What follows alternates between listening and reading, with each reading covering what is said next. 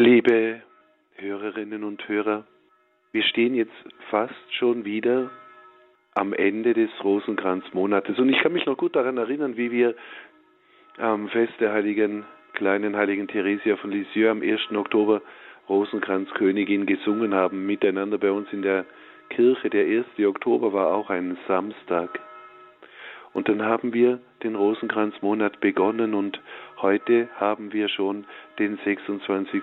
Oktober, also schon kurz vor Allerheiligen wieder.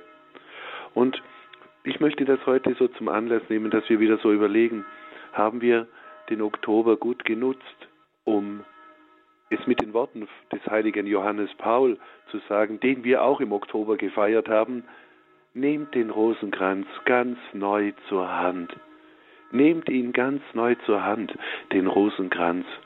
Und um mit den Worten von Schwester Lucia von Fatima denn weiterzufahren, mit dem Rosenkranz und durch den Rosenkranz und unseren ganz persönlichen Öpferlein, die wir so bringen, während des Tages, also aus Liebe zu Gott, aus Liebe zu Jesus, können wir jedes nationale und internationale Problem jedes materielle und immaterielle Problem, können wir alle Probleme lösen.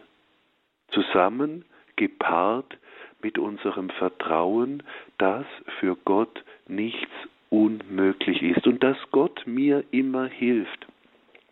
Und liebe Hörerinnen und Hörer, das ist genau die große Herausforderung in dieser Zeit, in der wir leben, dass wir nicht an Gott verzweifeln, dass wir diesen Glauben haben, er stärkt mich, er ist da, er hört mich, er hilft mir, er unterstützt mich.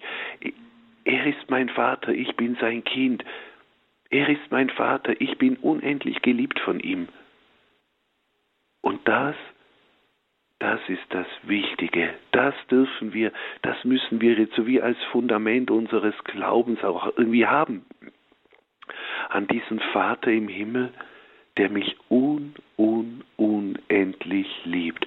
Oder ist unter euch ein Vater, der seinen Kindern nicht das gibt, was sie brauchen und wenn sie nachts anklopfen sozusagen, ich sage es jetzt ganz durcheinander, gell, biblisch betrachtet, die nachts anklopfen und sagen, mach uns auf, wir brauchen etwas zu essen oder einer deiner Freunde ist da und er braucht noch etwas zu trinken und eine Schlafgelegenheit. Wie viel mehr, um wie viel mehr kümmert sich unser Vater im Himmel, kümmert er sich um uns. Um wie viel mehr weiß dieser Vater, ich gebe meinen Kindern das, was sie brauchen. Ich weiß, was sie brauchen. Ich weiß, was sie brauchen. Und wir brauchen dann die Haltung, ich möchte das so dankbar annehmen. Ja, wenn ich es brauche, wird er, wenn ich es wirklich brauche, wird er es mir geben. Aber Gott lässt uns niemals, niemals, lässt Gott, dieser Vater, uns zappeln. Wisst ihr, so, so wie Kinder, die so sträbeln mit der Fiers. Er lässt uns nie so, er lässt uns nie, er, er spannt uns nie auf die Folter. Nie, nie, nie, nie, nie. Was wäre das für ein Vater? Was wäre das für ein Vater? Undenkbar. Un, un, undenkbar. Das wäre kein Vater. Das wäre irgendwie einer, der so ein bisschen so Rache denn auch noch hätte oder uns so ein bisschen so bestrafen wollte oder weiß ich, was auch immer er wollte.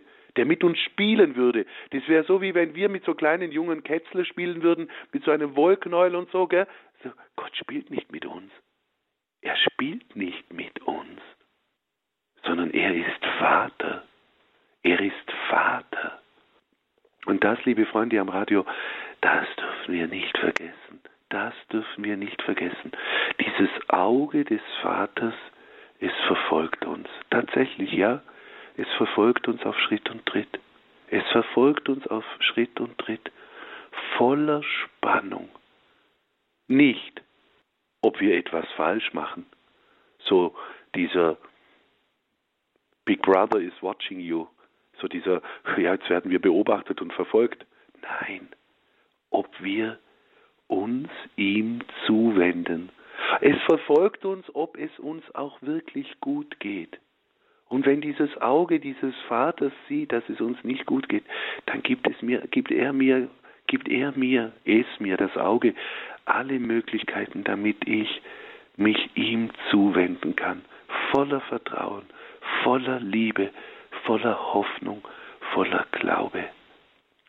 Ich glaube, das ist das, was die Menschen, so scheint es mir, was die Menschen brauchen, die diesen Vater im Himmel nicht kennen, die ihn nicht kennen, die ihn nie kennengelernt haben, die ihn vielleicht ad acta gelegt haben, die ihn sozusagen wie in einen Beichtstuhl der Kirchen hineingesperrt haben und ihn da schön oder in einen Putzraum hineingesperrt haben und ihn nicht mehr herauslassen.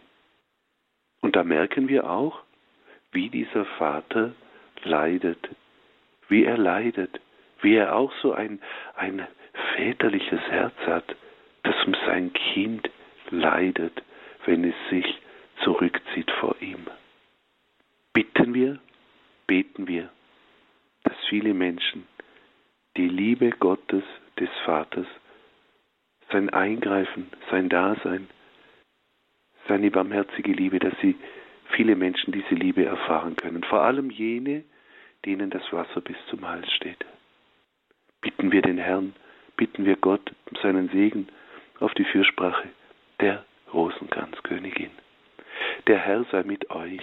Und mit deinem Geiste. Der Segen und beschütze euch alle, alle eure Familien, alle Kranken, alle Leidenden.